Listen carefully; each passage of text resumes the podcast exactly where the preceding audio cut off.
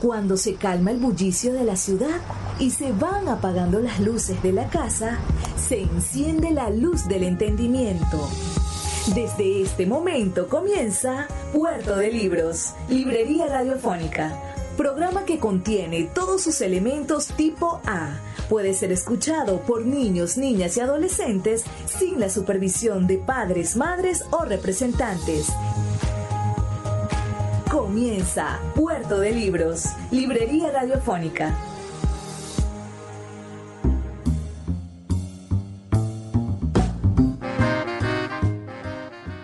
Bienvenidos a Puerto de Libros, Librería Radiofónica. Les habla Luis Peroso Cervantes, quien de lunes a viernes de 9 a 10 de la noche les trae este espacio en el cual usted puede comunicarse con los más antiguos saberes de la humanidad a través de esos elementos, no diría mágicos, pero sí por lo menos místicos que son los libros, esos barquitos de papel que nos sirven para navegar por el océano de la imaginación, por ese mar de conocimientos infinitos en el cual nosotros vamos a encontrar los caminos que nos llevarán no solamente a Roma, sino a nuestra felicidad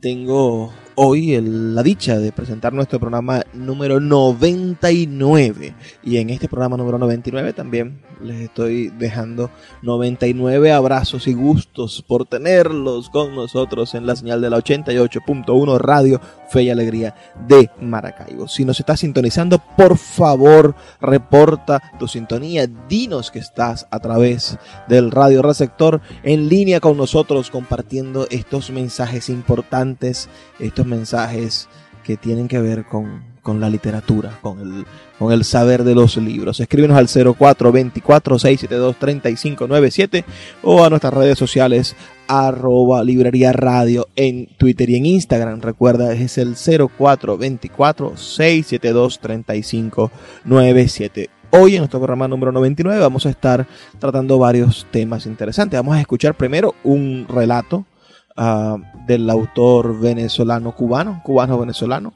uh, Julio Miranda, titulado Taxi Driver.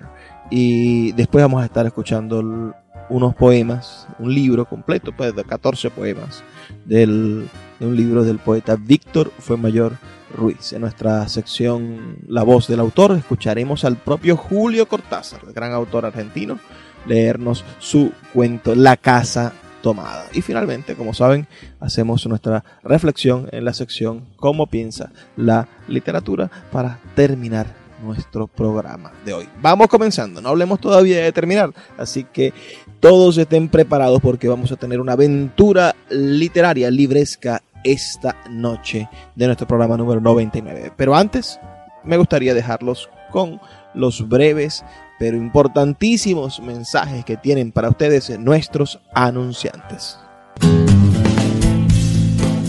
Sultana del Lago Editores es una empresa zuliana de servicios editoriales. Nuestro catálogo tiene más de 100 títulos de autores nacionales e internacionales. Además, somos la única editorial que presta servicios de impresión bajo demanda en Maracaibo. No necesitas invertir en grandes tirajes. Tus lectores pedirán tu libro, nosotros lo imprimiremos y tú obtendrás regalías. Por ello, también editamos internacionalmente en Amazon y Google Play Books. Conoce más en nuestra nueva página web www.sultanadelago.com o siguiéndonos en Instagram como arroba sultana del lago.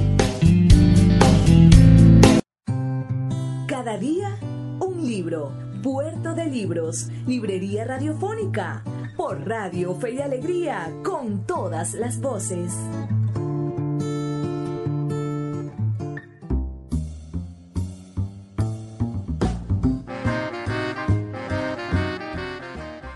En nuestra sección de hoy, de cada día un libro, estaremos leyendo un cuento, un breve texto publicado en el libro El guardián del museo de Julio Miranda, un excelente narrador y poeta cubano, residencia de Venezuela por mucho tiempo. El texto que hoy estaremos leyendo se llama Taxi Driver.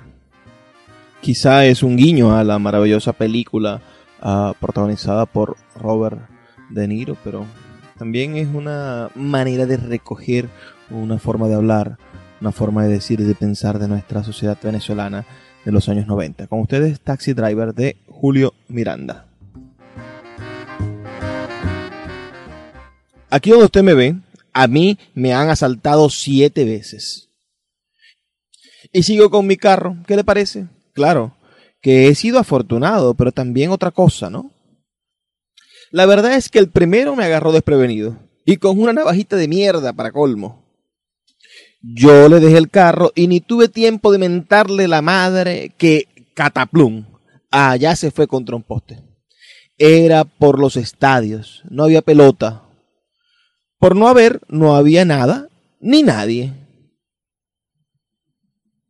El tipo que ya estaba cargado con algo raro de eso que se meten, quedó además atontado. Pisaba y pisaba el acelerador con la cabeza baja, pujando por volver a arrancar. Yo me le fui para encima, lo saqué a golpes y le hice tragar la navajita aquella. Tragar, sí. Luego me sorprendió una parejita por la Florida. Yo pensé, pues, eh, que buscaba un hotel, tan acaramelados que se les veía un coño. Se acariciaron todavía un rato, se besaron y todo. Y cuando ya estábamos en una de esas calles oscuritas, la tipa, la tipa, sacó una pistola y me la clavó en la nuca. Me bajé, qué remedio. Ella vino por mi lado, como que iba a manejar y yo, hasta caballeroso, le mantuve la puerta abierta. Entonces, es que no hay derecho. Se me cruzó una idea y no lo pensé más Mire, no se ría, pero le mordí una teta. Yo no suelo ser así, no crea. A mí me enseñaron a respetar a las mujeres. Fue más fuerte que yo. Y mordí, mordí duro. Bueno, la jeva hubiera podido dispararme, ¿no?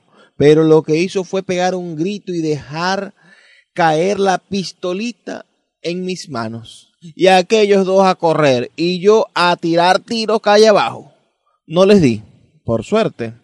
No sé si por suerte, se lo confieso, solo que no les di. Después hubo como una tregua. En varios años ningún atraco. Ya yo estaba bien preocupado, ¿sabes? Como que es demasiado buena cosa. Y ni modo, el turno me llegó otra vez. Y toda una banda, cuatro hombres enflusados, hasta con maletines ejecutivos, me dije, salían de Parque Central. Y yo pensé, hasta el Tamanaco o un sitio así. ¿Hasta el qué? En la Libertador ya me tenían encañonado y párate ahí. Y tú tranquilo. Fíjese que yo estaba de verdad tranquilo. Parecían profesionales. Y bueno, hablar de negocios, pues yo estacioné, me dirigí al que tenía cara de jefe y le eché mi discurso. ¿Qué es lo que quieren? El carro el carro no será, que está hecho una mierda. Entonces, lo que necesitan, lo necesitan para un asalto, para un secuestro, para quitar a alguien del medio, para lo que sea. Aquí estoy yo. Conozco mi carro mejor que nadie, conozco la ciudad mejor que nadie, manejo mejor que nadie. Yo exageraba, claro. Y este es mi trabajo. Estoy a la orden. Los tipos se miraron, imagínense.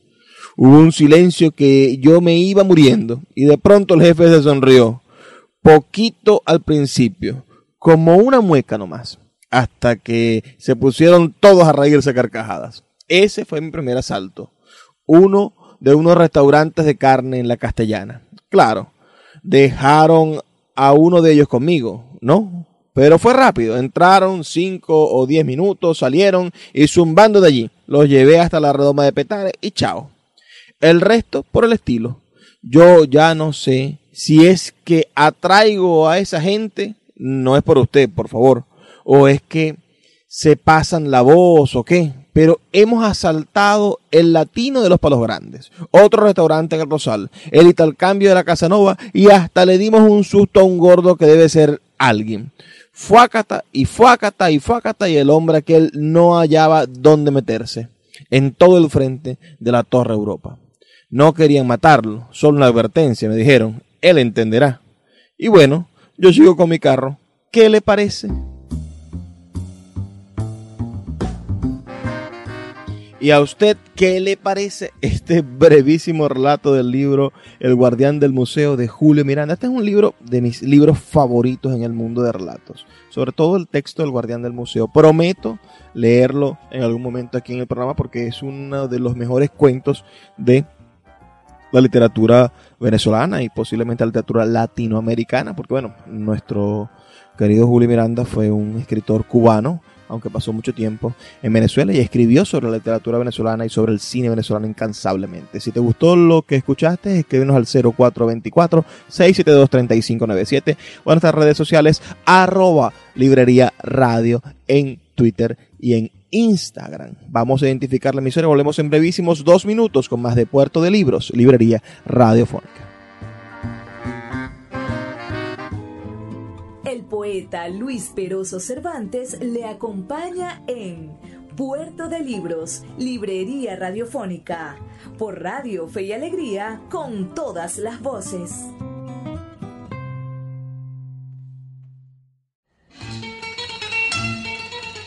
Páginas Zulianas, en Puerto de Libros, Librería Radiofónica, por Radio Fe y Alegría, con todas las voces.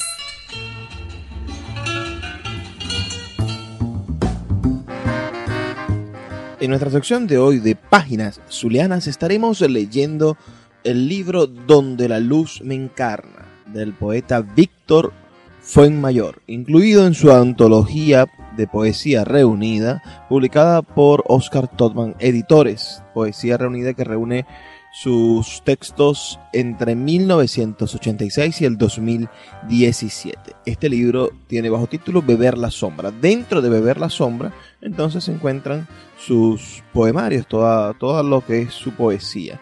El primero de ellos, eh, que era inédito, se titula Vivo acallándome el grito. El segundo, Beber la sombra. Y el tercero de sus poemarios, Donde la luz me encarna, que estaremos leyendo el, el, día de hoy. Además, está el libro Mi cuerpo, que es un bellísimo poemario, ganador de la Bienal de Literatura Ramos Sucres de la Universidad de Oriente. Bueno, sin perder un minuto más, vamos a estar leyendo entonces este texto, donde la luz me encarna, de Víctor Fuenmayor Ruiz, uno de los poetas zulianos más importantes y destacados.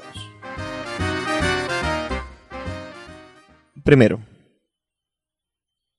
el tiempo que me encuentra de frente es el mundo dejado a mis espaldas. Como la muerte engendra lo que precede al poema y lo que seguirá siendo. Vida ya escrita Leo en el presente con la frente y la espalda.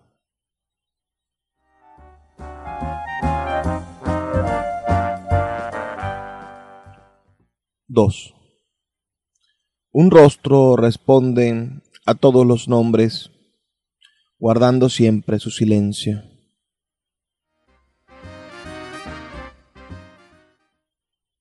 Tres. Cuando los labios se queman por nombrarte, se alumbra el abismo que me atrae. Cuatro. Su parto es la partida, esa fuerza que nos parte en dos, ramas desnudas y hojarasca. Cinco. y no habrá eco, memoria ni forma que sobreviva en ti del gran olvido, sin que los signos se internen en tu carne, en lo que ya eres, sin serlo todavía. 6. El esplendor se hace contigo Madre de los nombres, y en tu único nombre el futuro te hace. 7. Tú, me llueves por dentro, humedeces con tu paso la médula de todas las lenguas.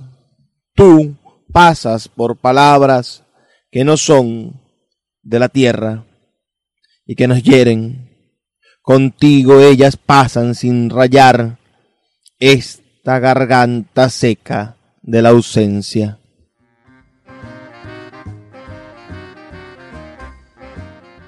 Ocho.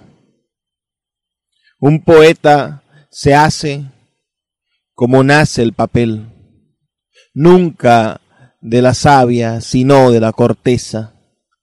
Ese sonido áspero, tan áspero, que sublima la piel. 9.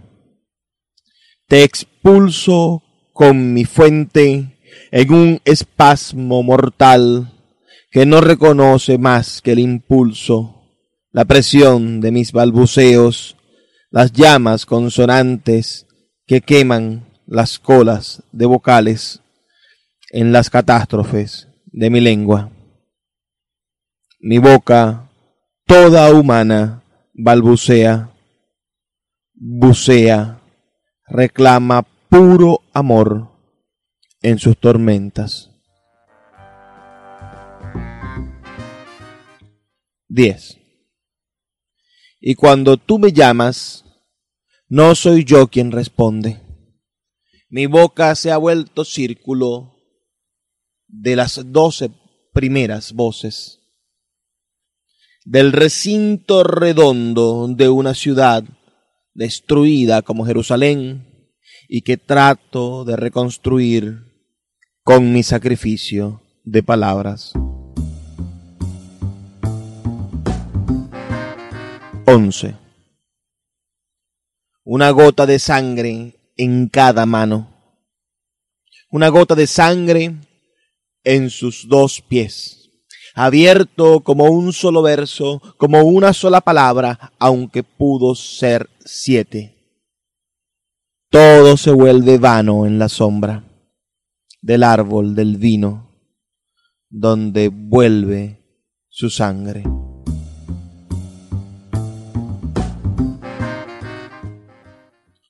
12. Eres texto inagotable, lengua sin fondo, donde ancla tu nombre en el fondo de mi vida. 13. Tu cuerpo es viento, aire, luz. El nuestro es solo trompo bailando en la mano invisible, murmurando en los signos palabras sin oído. Y finalmente el poema 14, que integra este breve pero intenso libro de Víctor Fuenmayor, que dice así. Si el rumor de esa voz persiste, si la vida, si la vea ya por tus labios lo que se llama ardiente vida o muerte. Si todo lo que existe en mí redactado está en el velo de la lengua, tú me has dado todo lo que persiste, lo que resiste a la propia desaparición, estampando tu luz en los libros de mi vida.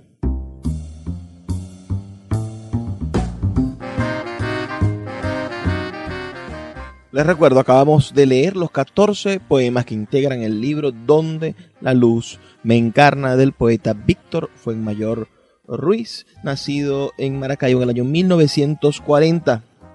Dice su nota de mm, biográfica en este libro publicado por Oscar Torman Poesía.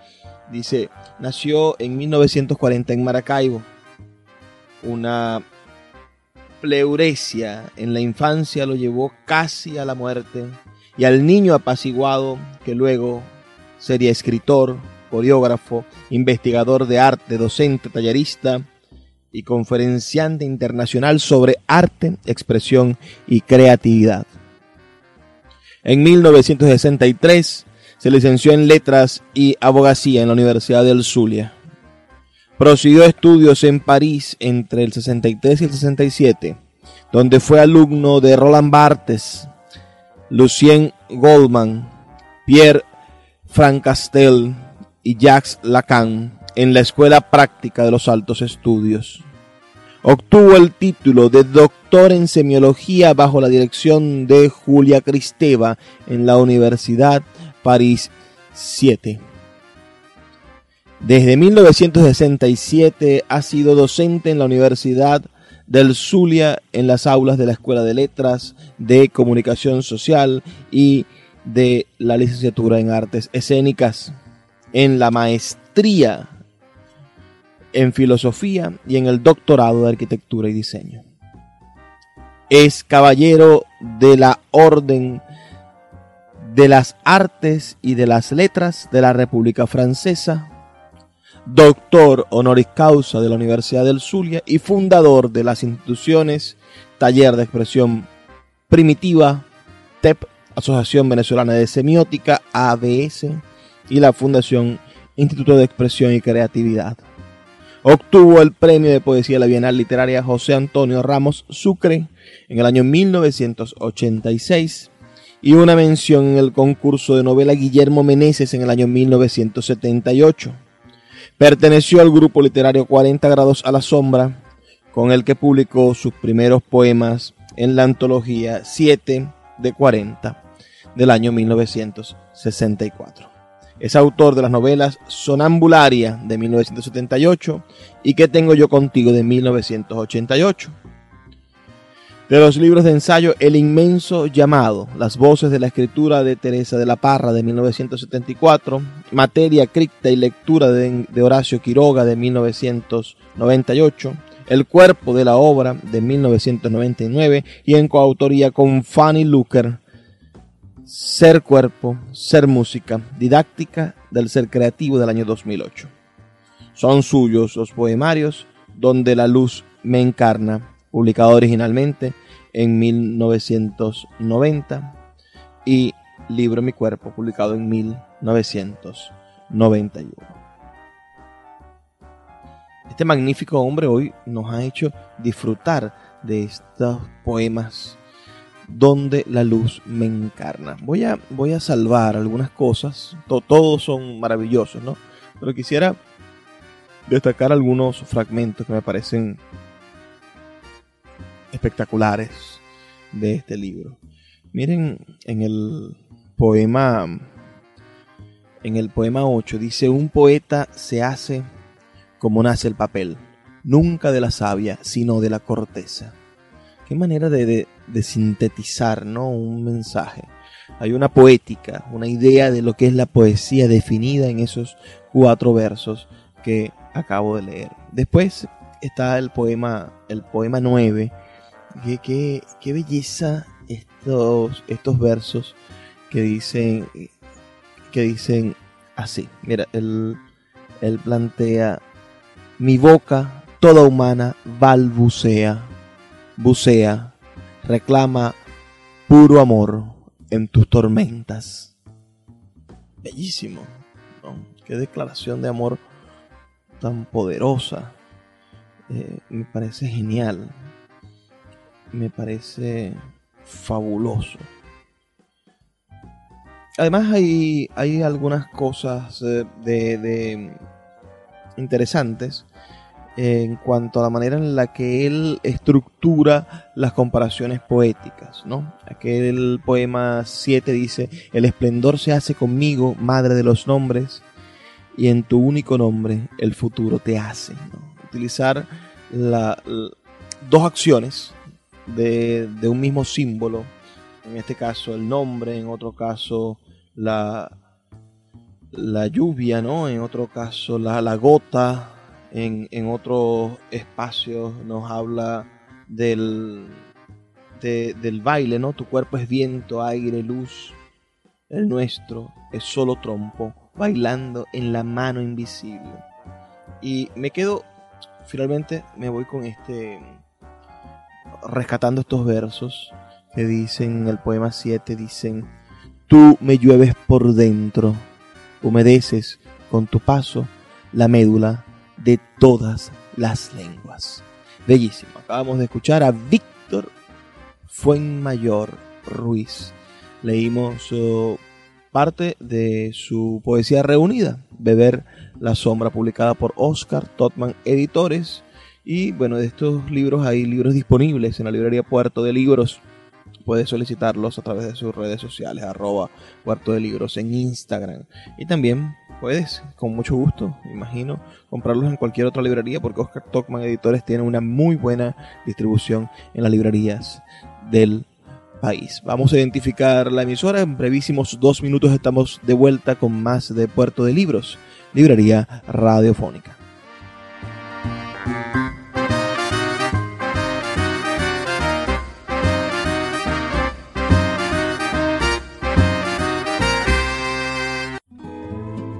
Poeta Luis Peroso Cervantes le acompaña en Puerto de Libros, Librería Radiofónica, por Radio Fe y Alegría, con todas las voces. La voz del autor en Puerto de Libros, por Radio Fe y Alegría, con todas las voces. De bestiario casa tomada. Nos gustaba la casa porque, aparte de espaciosa y antigua, hoy que las casas antiguas sucumben a la más ventajosa liquidación de sus materiales, guardaba los recuerdos de nuestros bisabuelos, el abuelo paterno, nuestros padres y toda la infancia. Nos habituamos, Irene y yo, a persistir solos en ella, lo que era una locura, pues en esa casa podían vivir ocho personas sin estorbarse. Hacíamos la limpieza por la mañana, levantándonos a las siete, y a eso de las once yo le dejaba a Irene las últimas habitaciones por repasar y me iba a la cocina. Almorzábamos a mediodía, siempre puntuales. Ya no quedaba nada por hacer fuera de unos pocos platos sucios. Nos resultaba grato almorzar pensando en la casa profunda y silenciosa y cómo nos bastábamos para mantenerla limpia. A veces llegamos a creer que era ella la que no nos dejó casarnos. Irene rechazó dos pretendientes sin mayor motivo. A mí se me murió María Esther antes de que llegáramos a comprometernos. Entramos en los cuarenta años con la inexpresada idea de que el nuestro, simple y silencioso matrimonio de hermanos, era necesaria clausura de la genealogía asentada por los bisabuelos en nuestra casa. Nos moriríamos allí algún día, Vagos y esquivos primos se quedarían con la casa y la echarían al suelo para enriquecerse con el terreno y los ladrillos. O mejor, nosotros mismos la voltearíamos justicieramente antes de que fuese demasiado tarde. Irene era una chica nacida para no molestar a nadie. Aparte de su actividad matinal, se pasaba el resto del día tejiendo en el sofá de su dormitorio. No sé por qué tejía tanto, yo creo que las mujeres tejen cuando han encontrado en esa labor el gran pretexto para no hacer nada. Irene no era así. Tejía cosas siempre necesarias, tricotas para el invierno, medias para mí, mañanitas y chalecos para ella. A veces tejía un chaleco y después lo destejía en un momento porque algo no le agradaba. Era gracioso ver en la canastilla el montón de lana encrespada resistiéndose a perder su forma de algunas horas. Los sábados iba yo al centro a comprarle lana. Irene tenía fe en mi gusto, se complacía con los colores y nunca tuve que devolver madejas. Yo aprovechaba esas salidas para dar una vuelta por las librerías y preguntar vanamente si había novedades en literatura francesa. Desde 1939 no llegaba nada valioso a la Argentina. Pero es de la casa que me interesa hablar, de la casa y de Irene, porque yo no tengo importancia. Me pregunto qué hubiera hecho Irene sin el tejido. Uno puede releer un libro, pero cuando un pullover está terminado, no se puede repetirlo sin escándalo. Un día encontré el cajón de abajo de la cómoda de alcanfor lleno de pañoletas blancas, verdes, lila. Estaban con naftalina, apiladas como en una mercería. No tuve valor de preguntarle a Irene qué pensaba hacer con ellas. No necesitábamos ganarnos la vida. Todos los meses llegaba la plata de los campos y el dinero aumentaba. Pero a Irene solamente le entretenía el tejido. Mostraba una destreza maravillosa y a mí se me iban las horas viéndole las manos como erizos plateados, agujas yendo y viniendo y una y dos canastillas en el suelo donde se agitaban constantemente los ovillos. Era hermoso. ¿Cómo no acordarme de la distribución de la casa? El comedor, una sala con gobelinos, la biblioteca y tres dormitorios grandes que daban en la parte más retirada, la que mira hacia Rodríguez Peña. Solamente un pasillo con su maciza puerta de roble aislaba esa parte del ala delantera donde había un baño, la cocina, nuestros dormitorios y el living central al cual comunicaban los dormitorios y el pasillo. Se entraba la casa por un zaguán con mayólica y la puerta cancel daba al living, de manera que uno entraba por el zaguán, abría la cancel y pasaba al living. Tenía a los lados las puertas de nuestros dormitorios y al frente el pasillo que conducía a la parte más retirada. Avanzando por el pasillo, se franqueaba la puerta de roble y más allá empezaba el otro lado de la casa, o bien se podía girar a la izquierda justamente antes de la puerta y seguir por un pasillo más estrecho que llevaba a la cocina y el baño. Cuando la puerta estaba abierta, advertía uno que la casa era muy grande, si no, daba la impresión de un departamento de los que se edifican ahora apenas para moverse, Irene y yo vivíamos siempre en esta parte de la casa. Casi nunca íbamos más allá de la puerta del roble, salvo para hacer la limpieza, pues es increíble cómo se junta tierra en los muebles. Buenos Aires era una ciudad limpia, pero eso lo debe a sus habitantes y no a otra cosa. Hay demasiada tierra en el aire. Apenas sopla una ráfaga, se palpa el polvo en los mármoles de las consolas y entre los rombos de las carpetas de macramé. Da trabajo sacarlo bien con plumero vuela y se suspende en el aire, un momento después se deposita de nuevo en los muebles y los pianos. Lo recordaré siempre con claridad, porque fue simple y sin circunstancias inútiles. Irene estaba tejiendo en su dormitorio. Eran las ocho de la noche y de repente se me ocurrió poner al fuego la pavita del mate. Fui por el pasillo hasta enfrentar la entornada puerta de roble y daba la vuelta al codo que llevaba a la cocina cuando escuché algo en el comedor o la biblioteca. El sonido venía impreciso y sordo, como un volcarse de silla sobre la alfombra o un ahogado susurro de conversación. También lo oí al mismo tiempo o un segundo después en el fondo del pasillo que traía desde aquellas piezas hasta la puerta. Me tiré contra la puerta antes de que fuera demasiado tarde. La cerré de golpe apoyando el cuerpo. Felizmente, la llave estaba puesta de nuestro lado y además corría el gran cerrojo para más seguridad. Fui a la cocina, calenté la pavita y cuando estuve de vuelta con la bandeja del mate le dije a Irene, tuve que cerrar la puerta del pasillo. Han tomado la parte del fondo. Dejó caer el tejido y me miró con sus graves ojos cansados. ¿Estás seguro? Asentí. Entonces, dijo, recogiendo las agujas, tendremos que vivir en este lado. Yo cebaba el mate con mucho cuidado, pero ella tardó un rato en reanudar su labor. Me acuerdo que tejía un chaleco gris. A mí me gustaba ese chaleco. Los primeros días nos pareció penoso porque ambos habíamos dejado en la parte tomada muchas cosas que queríamos. Mis libros de literatura francesa, por ejemplo, estaban todos en la biblioteca. Irene extrañaba unas carpetas, un par de pantuflas que tanto la abrigaban en invierno. Yo sentía mi pipa de enebro y creo que Irene pensó en una botella de esperidina de muchos años, con frecuencia, pero esto solamente sucedió los primeros días. Cerrábamos algún cajón de las cómodas y nos mirábamos con tristeza. No está aquí y era una cosa más de todo lo que habíamos perdido al otro lado de la casa. Pero también tuvimos ventajas. La limpieza se simplificó tanto que aún levantándose tardísimo, a las nueve y media, por ejemplo, no daban las once y ya estábamos de brazos cruzados. Irene se acostumbró a ir conmigo a la cocina y ayudarme a preparar el almuerzo. Lo pensamos bien y se decidió esto. Mientras yo preparaba el almuerzo, Irene cocinaría platos para comer fríos de noche. Nos alegramos, porque siempre resulta molesto tener que abandonar los dormitorios al atardecer y ponerse a cocinar. Ahora nos bastaba con la mesa en el dormitorio de Irene y las fuentes de comida fiambre. Irene estaba contenta porque le quedaba más tiempo para tejer. Yo andaba un poco perdido a causa de los libros, pero por no afligir a mi hermana me puse a revisar la colección de estampillas de papá y eso me sirvió para matar el tiempo. Nos divertíamos mucho, cada uno en sus cosas, casi siempre reunidos en el dormitorio de Irene, que era más cómodo. A veces Irene decía, fíjate este punto que se me ha ocurrido, ¿no da un dibujo de trébol? Un rato después era yo el que le ponía ante los ojos un cuadradito de papel para que viese el mérito de algún sello de Eupenie Malmedy. Estábamos bien y poco a poco empezábamos a no pensar. Se puede vivir sin pensar. Cuando Irene soñaba en alta voz, yo me desvelaba enseguida. Nunca pude habituarme a esa voz de estatua o papagayo, voz que viene de los sueños y no de la garganta.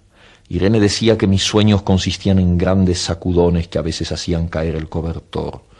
Nuestros dormitorios tenían el living de por medio, pero de noche se escuchaba cualquier cosa en la casa. Nos oíamos respirar, toser, presentíamos el ademán que conduce a la llave del velador, los mutuos y frecuentes insomnios. Aparte de eso, todo estaba callado en la casa. De día eran los rumores domésticos, el roce metálico de las agujas de tejer, un crujido al pasar las hojas del álbum filatélico. La puerta de roble, creo haberlo dicho, era maciza. En la cocina y el baño que quedaban tocando la parte tomada, nos poníamos a hablar en voz más alta o Irene cantaba canciones de cuna. En una cocina hay demasiado ruido de losa y vidrios para que otros sonidos irrumpan en ella. Muy pocas veces permitíamos allí el silencio, pero cuando tornábamos a los dormitorios y al living, entonces la casa se ponía callada y a media luz. Hasta pisábamos más despacio para no molestarnos. Yo creo que era por eso que de noche, cuando Irene empezaba a soñar en alta voz, me desvelaba enseguida. Es casi repetir lo mismo salvo las consecuencias. De noche siento sed, y antes de acostarnos le dije a Irene que iba hasta la cocina a servirme un vaso de agua. Desde la puerta del dormitorio ella tejía. Oí ruido en la cocina. Tal vez en la cocina o tal vez en el baño, porque el codo del pasillo apagaba el sonido. A Irene le llamó la atención mi brusca manera de detenerme y vino a mi lado sin decir palabra. Nos quedamos escuchando los ruidos, notando claramente que eran de este lado de la puerta del roble, en la cocina y el baño, o en el pasillo mismo donde empezaba el codo casi al lado nuestro. No nos miramos siquiera. Apreté el brazo de Irene y la hice correr conmigo hasta la puerta cancel sin volvernos hacia atrás. Los ruidos se oían más fuerte, pero siempre sordos, a espaldas nuestras. Cerré de un golpe la cancel y nos quedamos en el zaguán. Ahora no se oía nada. Han tomado esta parte, dijo Irene. El tejido le colgaba de las manos y las hebras iban hasta la cancel y se perdían debajo. Cuando vio que los ovillos habían quedado del otro lado, soltó el tejido sin mirarlo. ¿Tuviste tiempo de traer alguna cosa? le pregunté inútilmente. No, nada. Estábamos con lo puesto. Me acordé de los quince mil pesos en el armario de mi dormitorio. Ya era tarde ahora.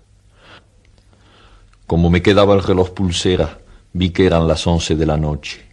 Rodé con mi brazo la cintura de Irene. Yo creo que ella estaba llorando y salimos así a la calle. Antes de alejarnos tuve lástima. Cerré bien la puerta de entrada y tiré la llave a la alcantarilla. No fuese que algún pobre diablo se le ocurriera robar y se metiera en la casa a esa hora y con la casa tomada. El poeta Luis Peroso Cervantes le acompaña en Puerto de Libros, Librería Radiofónica, por Radio Fe y Alegría, con todas las voces.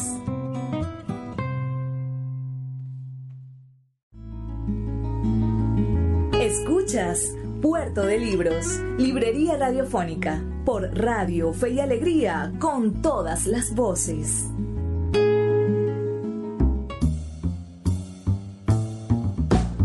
Acabamos de escuchar hace un ratito nuestra sección La voz del autor y escuchamos al gran Julio Cortázar, ese estupendo escritor argentino, nacido en Bruselas por accidente, pero argentino por la procedencia de sus padres, nacido en el año 1914 y bueno, que falleció en 1984 en París. Ese, ese tono de la voz de Cortázar tan atrayente, tan interesante.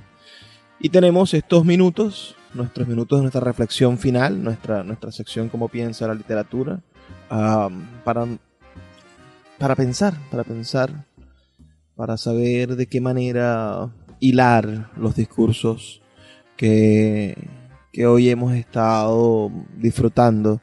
Eh, temprano, lo primero que escuchamos fue el texto Taxi Driver de Julio Miranda. Después estuvimos escuchando unos poemas del gran poeta Víctor Fuenmayor Ruiz, poeta zuliano, y ahora, hace unos minutos apenas, escuchamos a Julio Cortázar. Yo me quiero quedar con, con la metáfora de la casa tomada, ese espacio que sin saber por qué, ¿no? De repente lo damos por perdido. Tengo miedo de que la ciudad termine siendo una especie de casa tomada, de que lo que sucede a nuestro alrededor esté de cierta manera siendo una forma de, toma, de, secuestro, de, de, absorción indebida de lo que son nuestros espacios naturales. También puede ser que empiezo a envejecer, aunque, aunque apenas tengo 30 años, pero siento que empiezo a, a cambiar de generación. Y al cambiar de generación siento también que mis espacios, lo que son mis espacios, lo que son mis predios, lo que son los lugares donde me encuentro, empiezan a, ser también de otras personas, empiezan a ser tomados, empiezan a ser secuestrados por el otro. Y nos resistimos a, a entregar al otro. Y sobre todo también nos resistimos a entrar en un diálogo con ese otro, con ese otro generacional. Quizá uh, sucede sucede por, por las brechas generacionales y por lo difícil que es para nosotros, para nuestra sociedad venezolana, entender que los ciclos no solamente se van cerrando, sino que pareciera que estuviesen encapsulados las generaciones, que tuviésemos mm, distanciados de, de, los zulianos de hace 40, 50 años. Podemos verlo en nuestra relación con nuestros padres y con nuestros abuelos, Muchas personas no gozan de la dicha de haber eh, creado esos hilos, esos vasos comunicantes, esas conexiones adecuadas que le van a permitir a cada uno de nosotros encontrar en la visión, misión, en la manera en la que nuestros abuelos y nuestros padres se han comportado, encontrar también un, un mapa, una guía de ruta, sino que pareciese que nos enfrentáramos en este en esta civilización occidental y en estos países eh, en vías de desarrollo que somos pareciera que nos enfrentáramos todos los días a un nuevo resurgir del mundo como si todos los días tuviéramos la necesidad de inventar la sociedad, como si todos los días nos levantáramos en una sociedad fallida y, tuviésemos la obligación de inventar nuestra propio, nuestro propio decir, nuestra propia sociedad en el medio de esta sociedad que está funcionando y que funciona como un gran juguete roto, ¿no? Ah, también sucede que, a nuestro alrededor suceden, están, pasando cambios todo el tiempo, cambios por un lado políticos, por otro lado humanos, intelectuales, uh, de formación. Últimamente la ciudad de Maracaibo empieza a vivir unos cambios uh, estructurales. Uh, la alcaldía ha decidido pintar las calles de, colores que son ajenos a nuestra tradición. Y, pavimentar las calles de, maneras que, no se parecen a, lo nuestro, y que, que vienen a imitar otros modelos maravillosos, podrían ser, o, otros considerarían que sean un poco mediocres esos modelos que se están imitando. Pero en ese sentido vamos viendo cómo lo que está a nuestro alrededor va mutando y nos va dejando atrás porque no tenemos la capacidad de comunicarnos con eso, de aprenderlo, es decir, de atarlo, de abrazarlo, de, de incorporarlo a nuestra, a nuestra dinámica existencial y tampoco estamos obligados a hacerlo, ¿no? No, no, no somos eh, por naturaleza personas dóciles mentales. podemos resistirnos, podemos criticarnos, es decir, no, no debemos tampoco dejarnos someter por esos cambios y debemos de ser parte del cambio con nuestra crítica, con nuestra construcción crítica, nuestra posibilidad de ser parte del cambio necesario. Mm, siempre recuerdo aquella frase de, del gran ah, Juan Calzadilla que dice, los que quieren que el mundo siga siendo como es, simplemente no quieren que siga siendo. Si el mundo sigue siendo como es, va, a desaparecer. Nosotros debemos ser parte de un cambio positivo del mundo, de un cambio consensuado del mundo.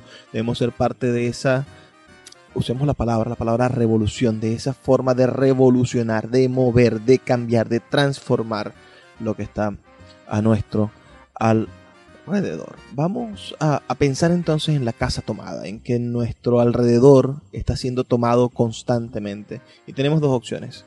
O nos vamos a la orfandad, como los personajes de este cuento de Julio Cortázar, o le hacemos frente a quienes están robándose nuestro espacio, a quienes están tomando lo que es nuestro, nuestro hábitat, y le decimos un momento, yo no estoy de acuerdo con lo que estás haciendo yo no estoy de acuerdo con que llamases a una plaza en la Avenida del Milagro Plaza Ali Primera. No estoy de acuerdo y tengo el derecho de decir que no. Un ejemplo.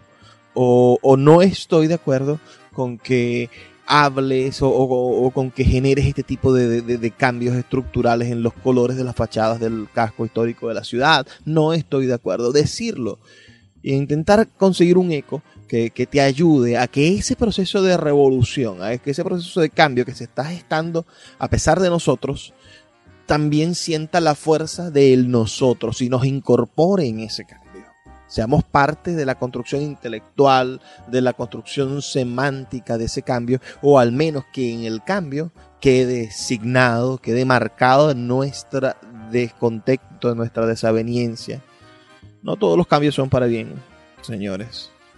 A veces, eh, y el ser humano lo ha demostrado, a veces los cambios son monstruosos, lo que llevan es a la pérdida de los más elementales valores de nuestra sociedad. Esa ha sido, creo, la, la reflexión del día de hoy y y se las dejo allí. Si ustedes quieren comentar, quieren hacerme saber lo que piensan, escríbame al 0424-672-3597. 0424-672-3597. A nuestras redes sociales, en Instagram y en Twitter, arroba librería radio. Somos la librería radiofónica, puerto de libros. Y Llegamos a ustedes gracias a unas personas maravillosas, nuestros anunciantes. Espero que puedan escuchar sus mensajes que vienen a continuación y puedan disfrutar de sus servicios. Sultana del Lago Editores es una empresa zuliana de servicios editoriales. Nuestro catálogo tiene más de 100 títulos de autores nacionales e internacionales. Además, somos la única editorial que presta servicios de impresión bajo demanda en Maracaibo. No necesitas invertir en grandes tirajes. Tus lectores pedirán tu libro, nosotros lo imprimiremos y tú obtendrás regalías. Por ello, también editamos internacionalmente en Amazon y Google Play Books. Conoce más en nuestra nueva página web www.sultanadelago.com o siguiéndonos en Instagram como arroba sultana del lago.